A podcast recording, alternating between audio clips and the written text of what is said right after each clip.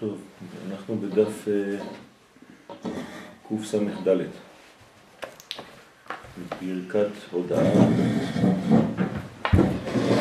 ו', סימן קטן ס"ח, וזה בחינת כי תבנה בית חדש, קצת שמאל. כן, התורה אומרת אה, כי תבנה בית חדש, ועשית מעשה לגגיך, אה, מעקה לגגיך. מה זה כי תבנה בית חדש? אז אה, חוץ מן העובדה שמדובר על בית המקדש, כן, שעל על הבית שלנו מדובר על בית המקדש. מרמז על בית שלישי, זה נקרא בית חדש. שאז יאיר אור חדש על ציון, אור חדש על ציון יאיר, כמו שכתוב, הנני העושה חדשה, עתה תצמח. כל הביטוי של הצמח, גם כן המשיחיות שמופיע בצמח, זה עתה תצמח, כן, רמז על בית המקדש השלישי, על כן בית השלישי של לעתיד נקרא בית חדש. זאת אומרת בית של התחדשות. בית שיש בו מימד של חידוש, ואז ועשית מעקה לגגיך. העניין של לעשות מעקה לגג, כשבונים בית, כמובן זה עניין של כי יפול הנופל ממנו, חז ושלום. שאדם לא יהיה בסכנה, זה העניין הפשוט, ההגיוני.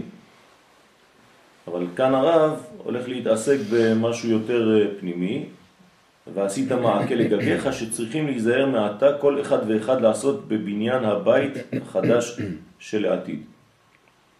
והעיקר לעשות מעקה לגג שלא ייפול הנופל ממנו, דהיינו שיהיו נזהרים שיהיה הגג שהוא בחינת כלל הבניין שעל היסוד כנ"ל, בנוי ומשוכלל היטב היטב שלא יחרב הבניין עוד חז ושלום. שזה בחינת ולא תשים דמים בביתך כי ייפול הנופל ממנו. זאת אומרת שהבית השלישי צריך להיות הבית הנצחי.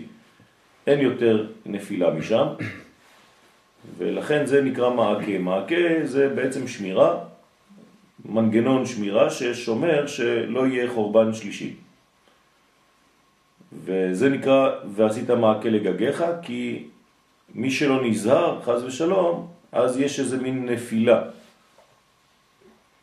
אז הגג זה המחשבות. כלומר, נקודת השכל. ולא כתוב ועשית מעקה לרגליך או לגופך, אלא לגגיך. הגג שלך זה לאו דווקא הגג של הבית, כמובן שזה כן, אבל זה גם הבית, כן, הפרטי שלך והגג שלך, כלומר, המנגנון השכלי שלך. שם אתה צריך לעשות מעקה. שלא תלך למקומות שהם יותר או לא שייכים לזהות שלך.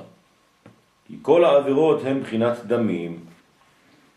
כן, האדם שחז ושלום לא נזהר, אז זה נקרא, כן, חז ושלום שיש דמים, כן? כמו שאומר הפסוק שמה, ולא תשים דמים בביתך. כי באים על ידי תגבורת הדמים של השסה גידים שהם כנגד שסה לא תעשה, שעל ידי זה נפלו הנופלים רחמנה לצלת, שעל ידי זה נחרב בית המקדש. אז כל המצוות לא תעשה, הן בעצם המצוות שגרמו לחורבן הבית, כשלא נשמרו כמובן. חושב שזה כאילו כל העבירות הן מבחינת דמים, כן. כאילו עבירה זה להעביר מהקדושה לטומאה, אז כאילו אתה מחליש את הבית. כן, זה... נכון, נכון. נכון, זה, זה, זה מדרגה של אה, פיזור הכוחות. על כן צריך, צריכים לתקן הבניין שהוא מבחינת ועשית מעקה לגגיך, לבנות הבית חדש בתיקונים כאלה שלא תשים עוד דמים בביתך שלא יוסיפו לחטוא עוד, שלא ייפול הנופל, כן, הביטוי הזה ייפול הנופל זה גם כן ביטוי לא פשוט כי הוא כבר נופל. כן, אז, אז ייפול הנופל. כן. רק הכל יתחזקו להישאר על עומדם, קיימים באמונתם, כדי שיתקיים הבית לנצח. כן, זאת הבשורה של עם ישראל, שהנצח מנצח, שהמוות לא מנצח. וזה בעצם הסוד של קיום האמונה, של הנצחיות, שהחיים מנצחים, שהחיים, הנצח בולע את המוות, כן? בילה המוות לנצח. ובשביל זה, סמכת, הוא עריכת הגלות כל כך. כן? למה הקדוש ברוך הוא כן, משאיר אותנו עדיין במצב גלותי? מחמד שהשם יתברך מצפה לבנות בניין עולם. הוא לא רוצה עוד בניין זמני. ותהיה גאולה שלמה שאין אחרי הגלות. כן, בכל גלות הייתה לנו גאולה ואחרי כל גאולה עוד, עוד גלות. כן, בפעם האחרונה הקדוש ברוך הוא בעצם מעריך את הגלות כדי שתהיה גאולה אחת ולתמיד, גאולה שלמה, גאולת עולם. שזה עיקר על ידי שהצדיקי אמת שבכל דור יעשו תיקונים כאלה שלא ייפלו עוד ישראל מקדושתם לעולם ולא ישובו לכסלה עוד. אז הקדוש ברוך הוא בעצם נתן לנו את המתנה שהיא הזמן כדי שנפעל במשך הזמן הזה לאותו תיקון. שיהיה חד וחלק, כן, שלא תהיה עוד נפילה אחריו. כמו שכתוב, והסירותי לב האבן מבשרכם, יחזקאל, כן. ונתתי לכם לב בשר וכו', ועשיתי את אשר בחוקיי תלכו. זה סוף התהליך, אני אגרום לכם ללכת בחוקיי. כן, ועשיתם. על כן אי אפשר לעמוד על קץ הפלאות, כי לבעל בחירה קשה מאוד לעזור. אך אף על פי כן עצת השם לעולם תעמוד. מה זה קץ הפלאות? מה? מה זה קץ הפלאות? אי אפשר להבין את, את מה שיהיה, כן, עד, עד תום הדברים. כלומר, זה דברים שעוברים את שכלנו, איך אומר הרמב"ם? כל הדברים האלה לא נדע איך יהיו עד שיהיו. זאת אומרת שאנחנו לא יכולים להבין, זה פלא, דברים שהם עוברים את שכלנו. בנפלא ממך אל תחקור. נכון, במופלא ממך אל תחקור, וחוץ מזה, כן, אין לך עסק בנסתרות, זה הנסתרות. במדרגה זו אסור לנו ללמוד. הנסתרות זה בעצם אה, ג' ראשונות, כלומר עצמותו יתברך. אנחנו עוסקים בקבלה רק במידותיו, כלומר במה שהוא מביא לעולם שלנו. אז למה המשך של הפסוק זה כי לבעל בחירה קשה מאוד לעזור? מה? למה הוא מכניס את ה... למה. הוא אומר קץ פלאות ביחס לבעל בחירה קשה מאוד לעזור. אי אפשר לעמוד על קץ הפלאות, כי לבעל בחירה קשה מאוד לעזור. זאת אומרת, ברגע שהאדם הוא נמצא תחת הבחירה החופשית, כן, אז אה, הוא תמיד במנגנון יחסית מוגבל, הוא לא, הוא לא נהיה רובוט של האור הזה. אז הוא תמיד במצב של אה, יש לו עדיין קיום. זאת אומרת, במילים אחרות, אנחנו חייבים להגיע למדרגה שהבחירה מתבטלת בזמן הגאולה. וזה לא מבחינה פרטית, מבחינה לאומית, מבחינה כללית. כלומר, שהכוח של הכלל יתגבר על הכוח של הפרט.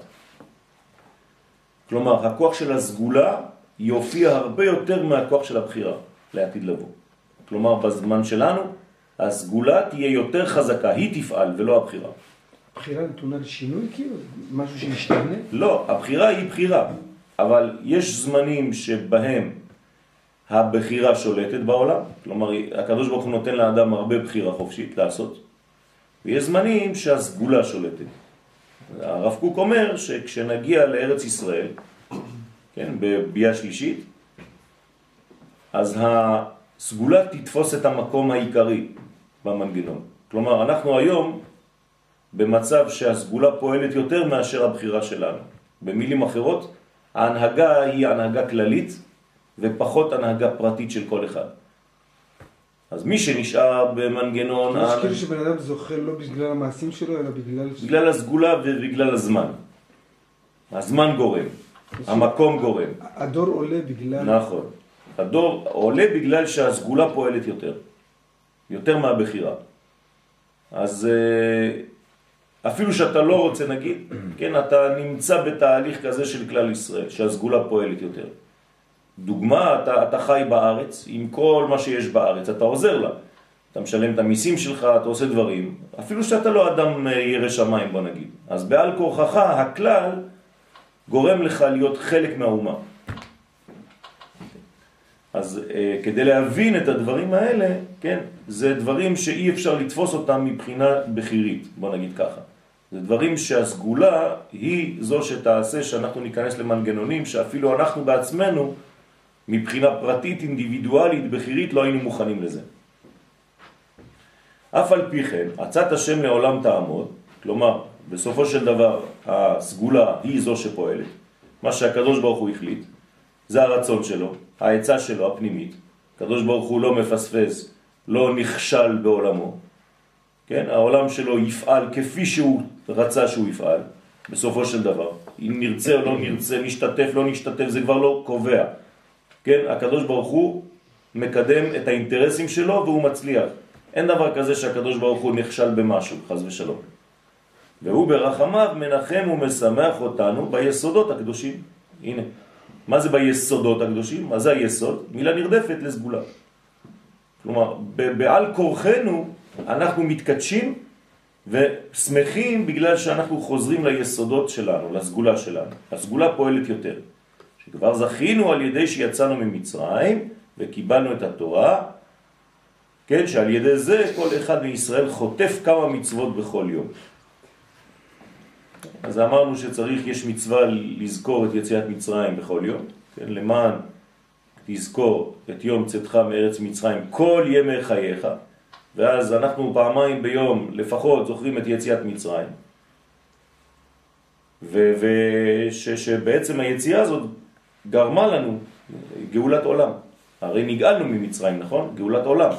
למה אנחנו אומרים אה, הלל וחוגגים את הפסח? הרי זה נגמר, הגאולה הזאת נכשלה כביכול, יצאנו ועוד פעם חזרנו לגלות. אז בשביל מה אתה חוגג? אז זה לא נכון. יצאנו והגאולה של מצרים היא גאולת עולם. לא נכשלנו יותר באותו מימד. אני מסביר, ביציאת מצרים נגאלה נשמתנו, וזוהי גאולת עולמים. ולכן אנחנו מודים לקדוש ברוך הוא גם היום אחרי שהיו הרבה גלויות אחרי זה. זה לא, לא, בכלל לא, לא, לא קשור. נולד עם ישראל. נכון. זה דבר שהוא, זהו, זה מציאות עכשיו. אז אתה לא יכול להגיד, אה, עכשיו קשה לי, אז אני סותר את מה שהיה לפני. אין מה שהיה לפני. נולדת, נולדת. זהו, זה, זה דה פקטו. יש מציאות עכשיו של אומה שנגאלה, אז מה קורה בשאר הגלויות? מה אנחנו גואלים? את הגוף. קודם כל, את הגוף, לא, נגאלה הנשמה במצרים, הגוף נגאל בשאר הגלויות, עד שנקבל גוף לאומי, וברגע שנגאל גם מבחינת הגוף, אז אנחנו גואלים את אומות העולם. שהוא אומר יסודות ברבים, זה יסוד תחתון ויסוד עליון, סגולה אתה מדבר על נכון, יסוד עליון. נכון, הוא משתמש ברבים. נכון. זאת אומרת ש, שהקדוש ברוך הוא משמח אותנו בשתי היסודות, בסופו של דבר. נכון. כבר מצא דוד את מקום המקדש, בית המקדש. מה? זה גם כלל וגם גם הבחירה וגם הסגולה. נכון. זאת אומרת, ש... זאת אומרת שבסופו של דבר הכל נעשה חטיבה אחת. כן. זה בעצם היה גם המצוות, שזה גם כן, שזה ביחד. כן. זאת אומרת, זה גם חלק מהפרט וחלק מהכלל. כן, כי המצוות זה חייב להיות בחירים. אם לא אין מצווה. אדם שלא בחירי הוא לא מצווה. אז לא, אז הוא אומר פה, אתה זוכר בכל יום. כי גם בן אדם שלא זוכר את יציאת מצרים, בעצם זה שהוא חי והוא חופשי, הוא כבר מקיים את מצוות יציאת מצרים. כן. זה שיש לו ברית, הוא כבר מקיים. נכון, נכון. אז אז יש, מצוות, יש לא. דברים, אז זה אתה כבר נוגע בסגולה. נכון. אז סגולה. שזה שניים, זה נכון. סגולה וזה יסוד. נכון. זה שניים. או רבים, זאת אומרת, הוא פה כן. גדול ברבים, יסודות, ומצוות. כן. נכון. יש דברים שבעל כורחנו, כן, אנחנו חיים אותם. עצם זה שאנחנו שייכים ל... כן, נולדת מאימא יהודייה, אתה, כן, חי, נגאלת ממצרים גם אתה, כן? וכולי וכולי וכולי, אתה כבר במנגנון הזה. ובמיוחד כשאדם חי בארץ ישראל. חיילי צה"ל דוגמה, לא בבחירה, נכון. חייבים ללכת, נכון. זו המצווה הכי גדולה. אבל הם מקיימים את המצווה, נכון. עוד פעם, זה הסגולה. הסגולה. פועלת עליהם בעל כוחם. לכן המ- המקדש, כן, שדוד המלך מצא, מצא את המקום, כן, לא מצא את בית המקדש, מצא את המקום, בית המקדש לא היה. איפה הוא יהיה? זאת השאלה. כן? דוד המלך מתאמץ כל חייו כדי למצוא, והוא מוצא את המקום הזה של בית המקדש, וכבר נבנה פעמיים על אותו מקום, והקריבו שם קטורת וקורבנות, וביררו לנו שם את כל הלכות התורה בלשכת הגזית. זאת אומרת שמשם מקבלים בעצם נבואה, כדי לדעת, כן, אה, לקבוע ולפסוק הלכה, שזה הדבר הכי קשה לפסוק הלכה.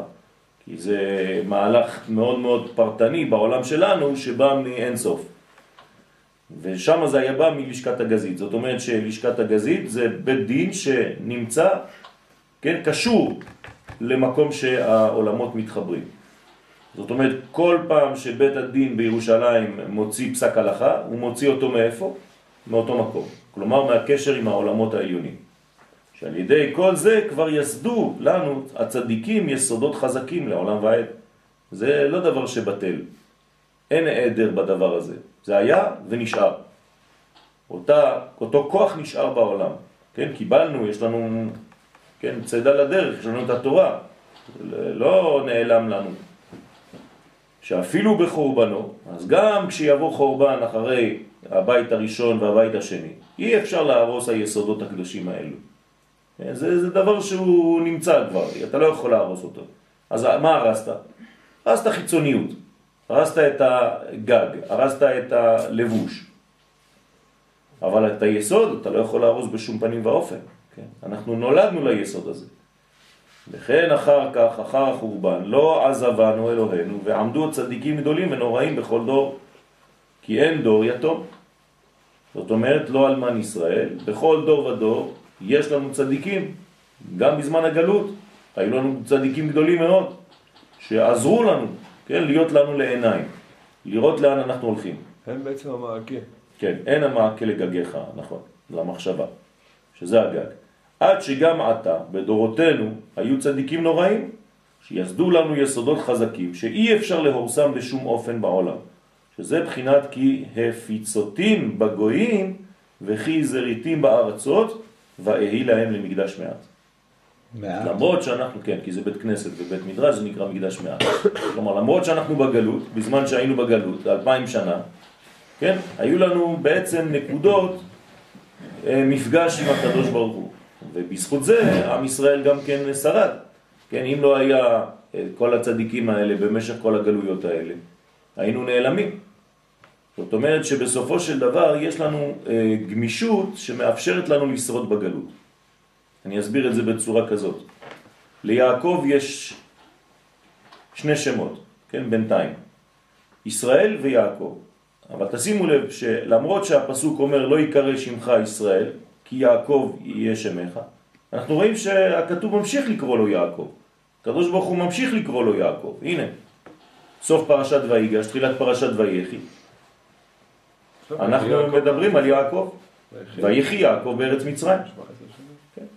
אבל כשיעקב חי, מי מתחיל למות? ישראל? ישראל. לא, שיורדים לגלות, אז ישר יעקב נכון. אז היעקב כאילו חי בגלות, אבל הישראל קרוב למות שם. כלומר, האומה לא יכולה לחיות בגלות. אז מי חי בגלות? הפרט. ולכן תראו את הפסוק, איך הוא נפלא. ויחי יעקב בארץ מצרים, ויקרבו ימי ישראל למות. אתם מבינים את ההבדל? כלומר, הוא לא מת, ויקרבו ימי ישראל למות, הוא קרוב למיטה, אבל הוא עדיין לא מת. כלומר, האומה היא במדרגה של מוות כמעט, אבל מי כן? בזכות הגמישות הזאת שאפשר לחזור ליעקב, אנחנו יכולים לשחות בגלות. כלומר, אם יעקב לא היה נקרא יעקב בכלל, היה רק ישראל, כשחז ושלום הייתה גלות, היינו נעלמים. אה, אז בגלות אנחנו יכולים להיכנס לפרטים, ואז לשרוד. בזכות זה שיש לנו את השם יעקב ששמרנו אותו עדיין. אז אנחנו נכנסים למנגנון פרט. של פרט, ואז שורדים. ואז שורדים, שורדים, שורדים עד סוף הגלות, ואז חוזרים עוד פעם לכלל. מתלכד. בסדר? כמו שינה. מה קורה בזמן השינה? שישים ממוות. כן, אז אנחנו, כל הגוף שלנו עובד במינימום הויטלי שלו, נכון? כמה שפחות מאמץ בזמן שינה. נכון? מה זה אומר? שבעצם מי שולט בזמן השינה? הפרטים. איך אני יודע שהפרטים שולטים בזמן השינה ולא הכלל? מה זה הכלל? היד קופצת. למשל. למה אבל? למה? בגלל שהכלל שהוא הנשמה, היא יצאה. אז מי שולט בינתיים בלילה? קרוב למות, נכון? זה אותו דבר. ויקרבו ימי ישראל למות, זה הזמן של השינה. אז מי חי בזמן השינה? יעקב. כלומר, האיברים, כן, כל אחד חזר לעצמו כביכול, אם זה ממשיך ככה יותר מדי זה מוות. אז עד שתקום בבוקר. הבוקר זה רמז לגאולה. אז כשאתה קם בבוקר בעצם, כשאתה אומר מודה אני, אתה חוזר לשם ישראל. כי הנשמה חוזרת אליך.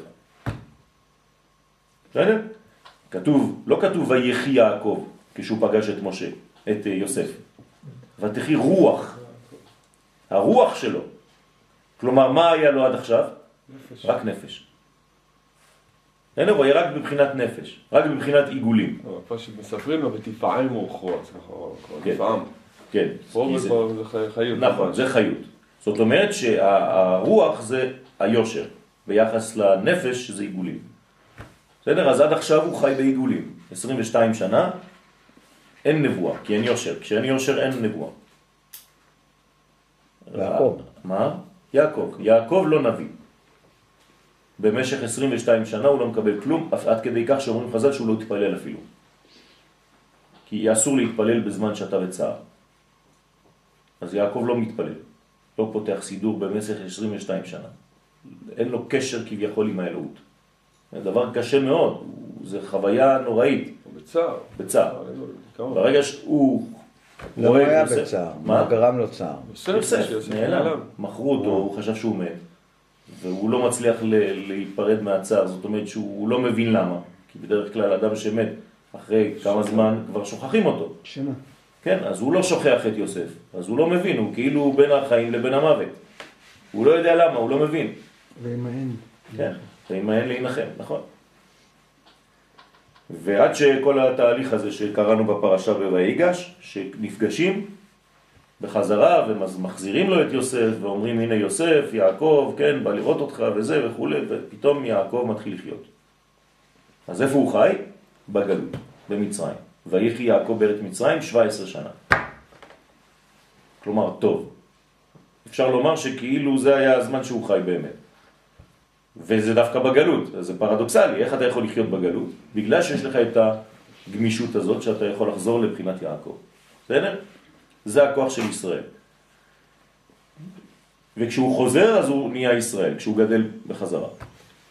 ולכן, מה זה המקדש מעט בגלות? כמו יעקב, כן? אז זה בתי, הנה, דרשו רבותינו ז"ל, אלו בתי כנסיות ובתי מדרשות. כלומר, כשאתה נכנס לבית מדרש ב... ב ב... לא יודע מה, קליפורניה, כן, אז אתה נמצא במקדש מעט, אתה, זה מין בועה ארץ ישראלית, או לבית כנסת שם, כן, ב- אתה חייב להיאחז בזה, אה? הייתי בציון שלו, של רבי נתן. כן?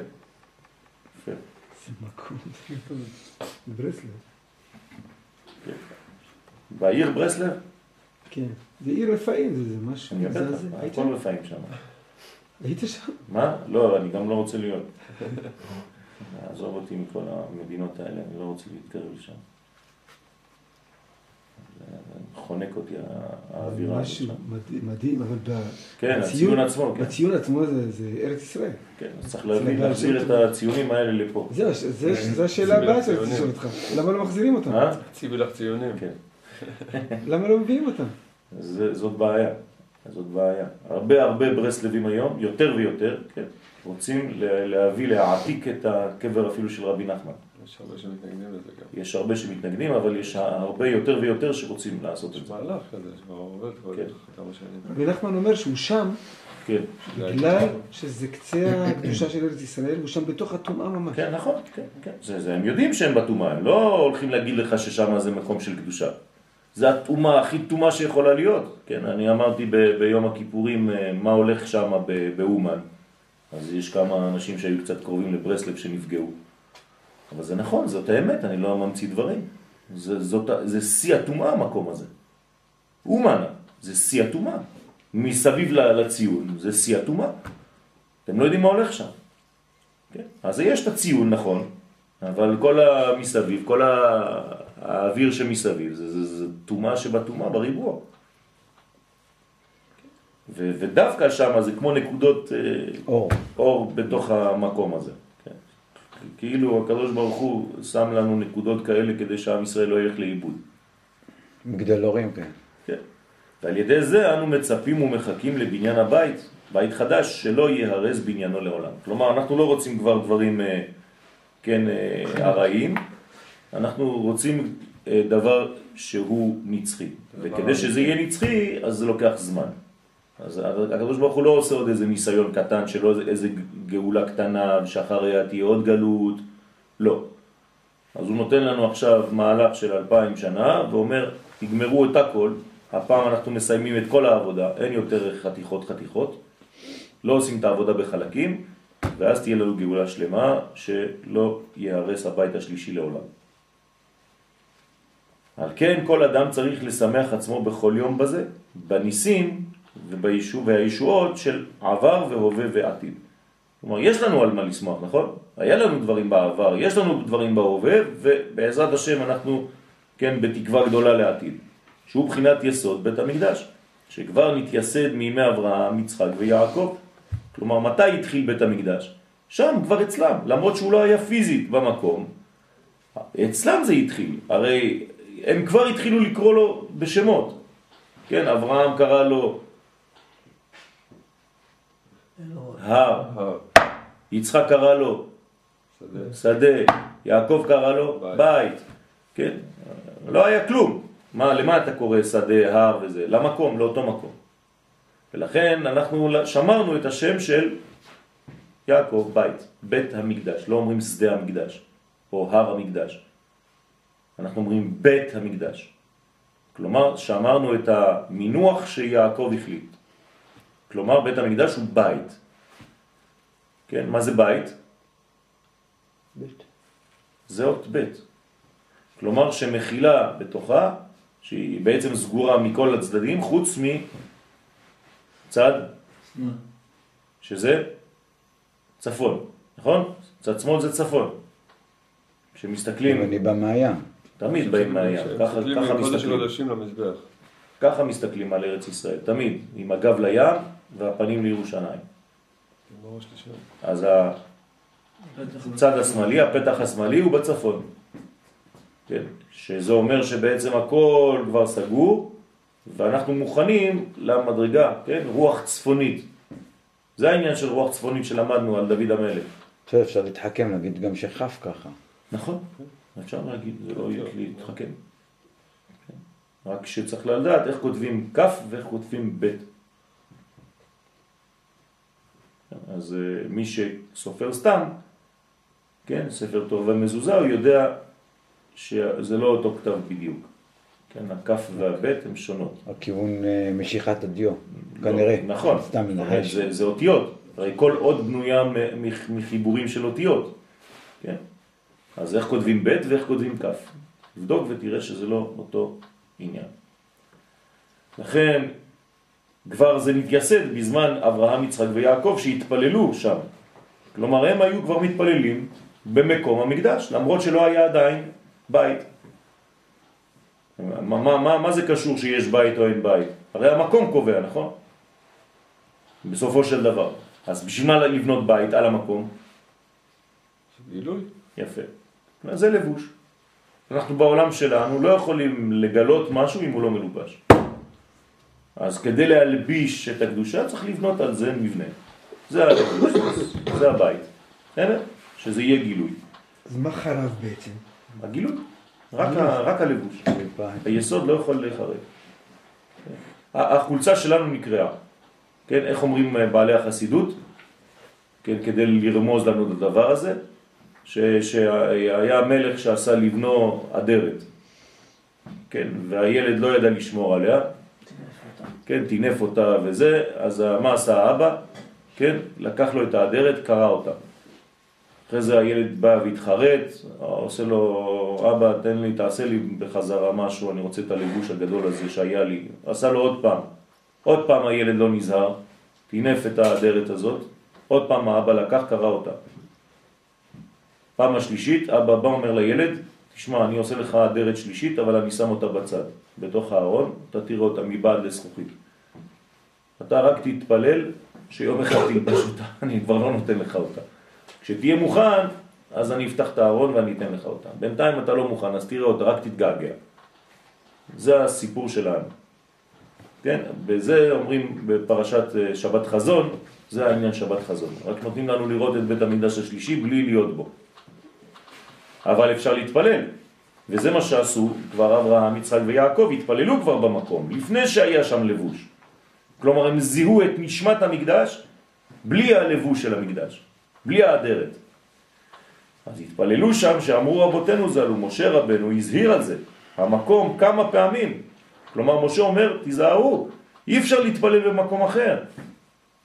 כי אם אל המקום אשר יבחר השם בהר השם בירושלים. רק שם אפשר. האמת שגם היום אין לבושים שם, זה רק מבלבל, כאילו מה שיהיה זה יש לבושים, אבל לבושים בקליפה. כן. יש. זה כמו בלי לבושים. לא, לא, זה לא אותו דבר. זה אחוז. כשאני נוסע בירושלים אתה רואה את כל הקליפות האלה, אתה לא, זה לא, אין לי הרגשה של אה, לבוש. לא, אבל. אתה צריך לדעת שזה לבוש. זה לבוש בקליפה. כלומר, כש, כש, כשאדם מתנהג לא יפה עם נשמה קדושה שיש בו, אתה חוטא ביום לפעמים, בנושא שלו, אה? בנושא שלו. אתה אף פעם לא חוטא. אשריך. בוא אני גם מנסה, הוא מנסה שלו, בנושא שלו. מנסה שלו, משתדל שלו. תן לי קצת לגעת. אז הנה, אנחנו עושים חטאים כל יום, כולנו, נכון? לא אז הלבוש שלנו הוא לבוש שחוטא, למרות שהנשמה שבתוכנו היא נשמה של. קדושה. אז הנה, אותו דבר. אז מה, אתה לא זורק את הכל, אתה יודע לעשות את ההבדלה. אז היום יש לנו קליפת הסלע, כן? למרות שבפנים יש קודש, קודשים. אז בינתיים זה הלבוש. עכשיו, למה יש לבוש כזה ו- ולא כלום? מה עדיף? לבוש כזה או לא כלום לדעתך? לי לא כלום. לא. לא כי. למה? כי זה מה? מציין? זה. שומר. יש שמירה זמנית. נכון. לא. ברגע שהקליפה, כן, תפוז, הוא צריך את הקליפה שלו? כן, עד הזמן שאתה צריך לאכול אותו, נכון? ברגע שהוא בשל, אתה מקלף. אז זאת בדיוק אותו דבר. כן, כשיגיע הזמן, אנחנו נקלף את קליפת הסלע, כן, ונאכל את התפוז, כן, בין קליפה. כן, שם אז נקלף את הכל. זהו, זה ככה זה עובד. זאת אומרת שזה שמירה. הקדוש ברוך הוא שומר בינתיים, אפילו ב- בלבוש, כן, נוכרי. אבל יש שמירה בזה. יש משמעות למה דווקא ישמעאלים שומרים על זה? בטח, כי זה, זה, לא, זה, זה לא עבודה זרה כמו נצרות. חס ושלום אם זה יהיה נצרות, זה, זה קשה מאוד. כן, אבל מבחינתנו זה- זה קליפה וזה קליפה. לא, לא. לא. אה, עכשיו גם בקליפות יש אה, בוודאי, סיווגים. בוודאי, יש מעלות. יש קליפות מאוד, יש קליפות מאוד. בוודאי, יש, יש, למה אתה, אתה אוכל אה, אה, פרה, ואתה לא אוכל ארנבת? לא מבין, לא יודע. כי יש, יש מדרגות, מדרגות. אז יש בירורים לעשות. אצל הפרה אני יכול לתקן, למרות שזה נמצא בקליפת נוגה, אני יכול לעשות שחיטה, להכשיר את הפרה הזאת ולאכול אותה. אבל ארנבת, גם אם אני אשחט אותה, ויבוא כל הרבנים של העולם, אני לא יכול לעשות כלום. כי מה? כי, כי, כי, כי זה חוק. הארנבת טמאה, היא לא, היא לא, היא לא שוסעת שסע. אני לא יכול לקדש אותה? לא, בשום אופן? כלום. זה נקרא קליפות טמאות לגמרי. אי אפשר לעשות שום דבר עם זה. אז מה, מה כן, מה עושים כדי לקיים? מקיימים אותה. כלומר, אני מכבד אותה, אני יכול ללטף אותה, אני יכול לתת לה חסה לאכול, אין בעיה, כן, אני אוהב ארנבות, כן. אין לך שום בעיה לגעת בחזיר, ללטף אותו, אפילו חזיר, כן. רק אל תחשוב שזה שקע.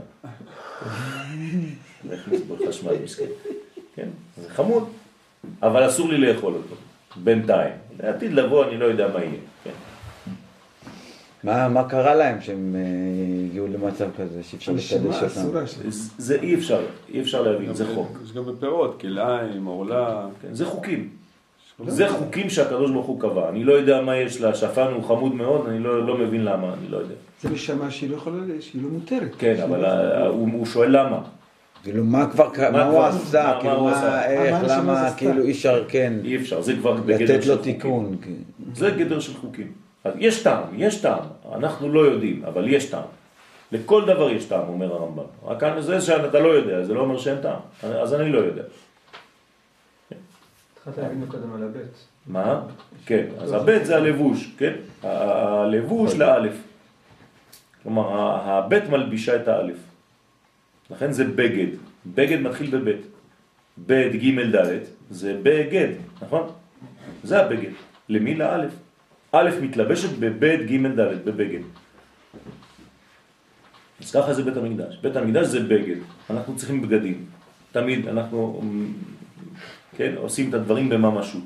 אני יכול להניח תפילין במחשבה שלי, נכון? כן או לא? כן. אה, אבל אני צריך אה, את החומר, אני צריך את האור הזה, למה? אני צריך לממש את זה במציאות שלי. אז אני לוקח אה, פרה והופך אותה לתפילין. הנה, הנה עוד פעם התקדשות של הפרה. אתה רואה? לא רק שאכלתי את הבשר שלה, אני גם לוקח את האור שלה ועושה ממנה כל מיני דברים. אשרי הפרה שהפכה לתפילין. היא באה לעולם רק בשביל זה. תראה איזה מקום יש לה בעולמות העליונים לאותה פרה. אני נעשיתי תפילין של רבנו תם. אתה יודע מה זה? פרה קדושה. 64 אה, עגלים. זה פרמונט. זה- זה- מה? 64 עגלים שמרימים אותם ספר תורה. כן, נכון. שמעתי פירוש יפה על מצפון תיפתח הרעה של כן. הבית. ש- שברסלבר אחד אמר לי את זה, שזה תיפתח הרעה ויראו שגם איתו. כן, נכון. ולכן זה, זה צפון. צפון זה אור, אור הקבלה, שהוא צפון. כן, זה האור שצפון, ש- שגנוז. זה לא רק צפון הכיוון. כן? רוח צפונית זה רוח מוצפנת, כלומר רוח הסוד. רוח תורת הסוד. אז היא מגלה שהרע הוא טוב. כן?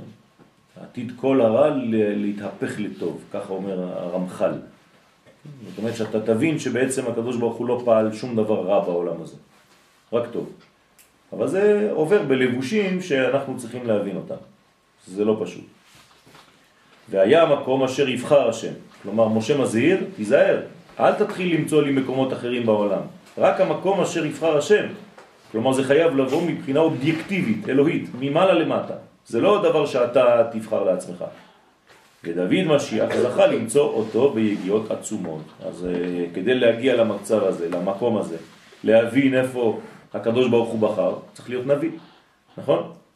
זה לא הרגשה אנושית, זה נבואה.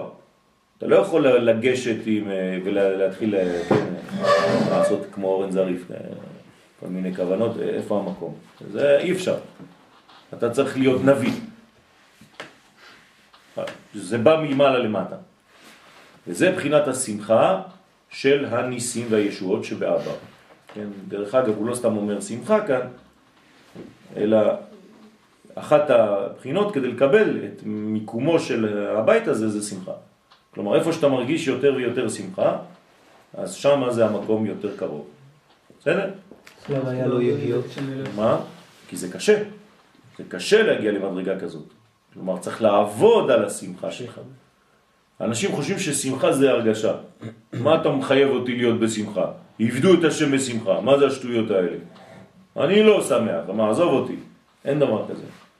צריך לעבוד על המדרגה של השמחה. כלומר, אתה צריך לגרום לעצמך שמחה. איך גורמים לעצמך שמחה? שרים? עיגולים ומחיית כף. תתעוררו שם, תתעוררו מהדברים, מהגילוי הטוב שיש לך. אז קודם כל אתה. צריך שכל. אם אני רואה, למשל, אני אומר לעצמי, השכל שלי אומר שהדבר הזה הוא טוב. השכל שלי אומר לי שזה טוב. עכשיו, מה אני צריך לעשות? להשיג את הדבר הזה. האמת. ברגע שאני משיג את הדבר הזה, והגדרתי לעצמי בשכלי שהוא טוב, אני מגיע לבחינה של שמחה. עכשיו השגתי את הדבר הטוב. אז היום יש לנו כמה שמחות, אבל זה מוגבל בזמן, זה קצר, כי אנחנו מתעסקים בדברים חיצוניים. אז קניתי פלאפון חדש, אני שמח כמה דקות. כן, אחרי יומיים כבר כאילו לא, אותו דבר. רבי נחמן כותב בליקוטי המוהר"ן, ששמחה זה לגלות את ה... איך הדבר פועל. נכון, זה בדיוק מה שאני אומר לך. זאת אומרת, לדעת את השכל שבדבר. כן. זה העניין. כלומר, זה הסוד, זה הרמב"ם כותב את זה. כן? אז ברגע שהשגתי את זה, אז אני יכול לשמח את עצמי. אז אתה חייב לעשות דברים כאלה ביום כדי לשמח את עצמך. זה לא לחכות שהשמחה תגיע. אז קשה מאוד לשמח אחרים. נכון.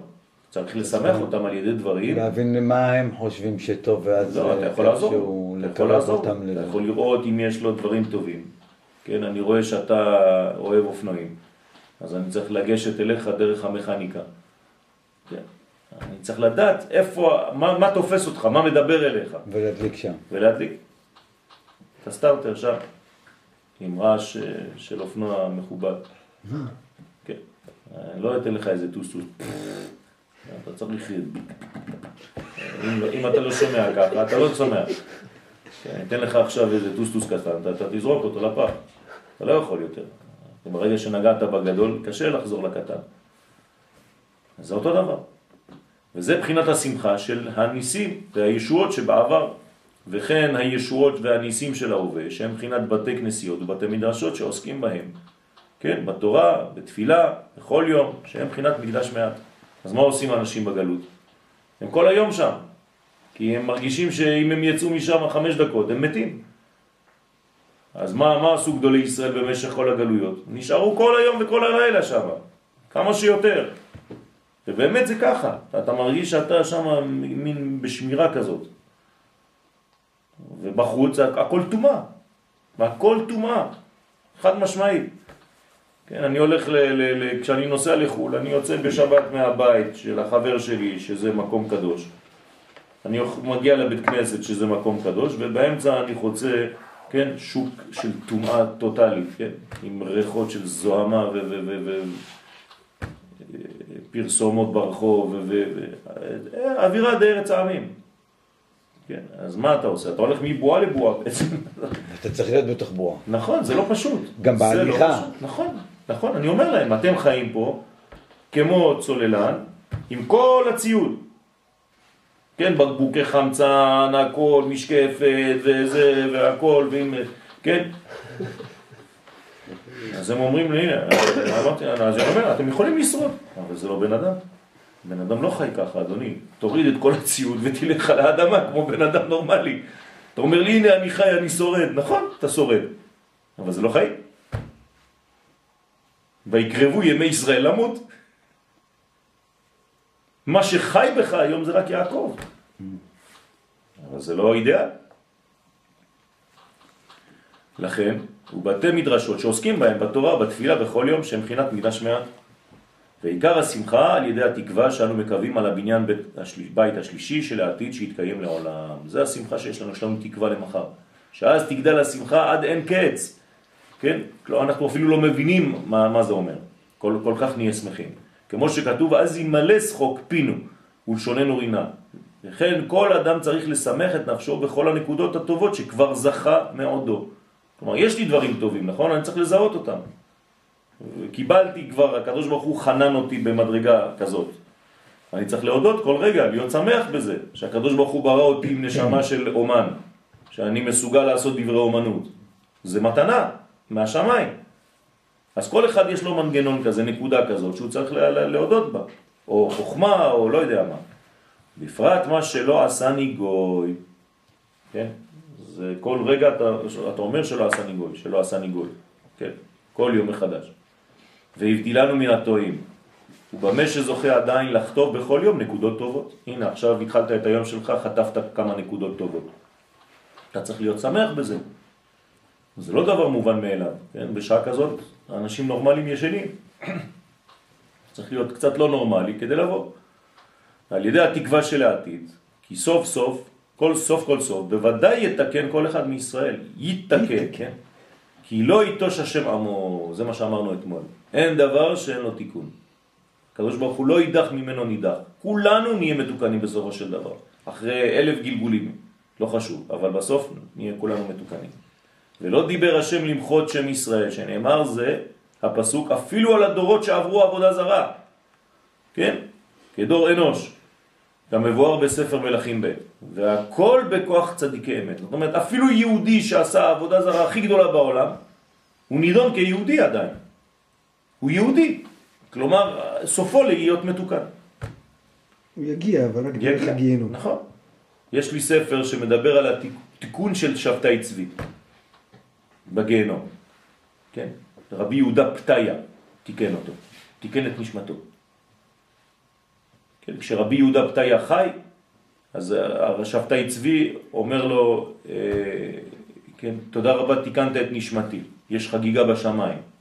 אז אומר לו למה? אומר לו אני כבר 400 שנה מחוץ לגיהנום. עכשיו אני נכנס לגיהנום. לגיהנום, כן? עושים חגיגה בגלל שהוא נכנס לגיהנום. כי הוא מתחיל את התיקון הרציני שם. הוא עכשיו בדור האחרון. כן? שאנו חוסים בצילם, שעל ידי זה יתקן העולם, יתקן העולם, הוא יתקן, כן? יתקן, יתוקן. כן, יתוקן העולם, הכל, והם כל שמחתנו וחיותנו וקיומנו לנצח. אז בעזרת השם, יש לנו עוד דברים לעשות, הרבה, וברוך השם, אנחנו מגלים אינסוף, לאט לאט. יום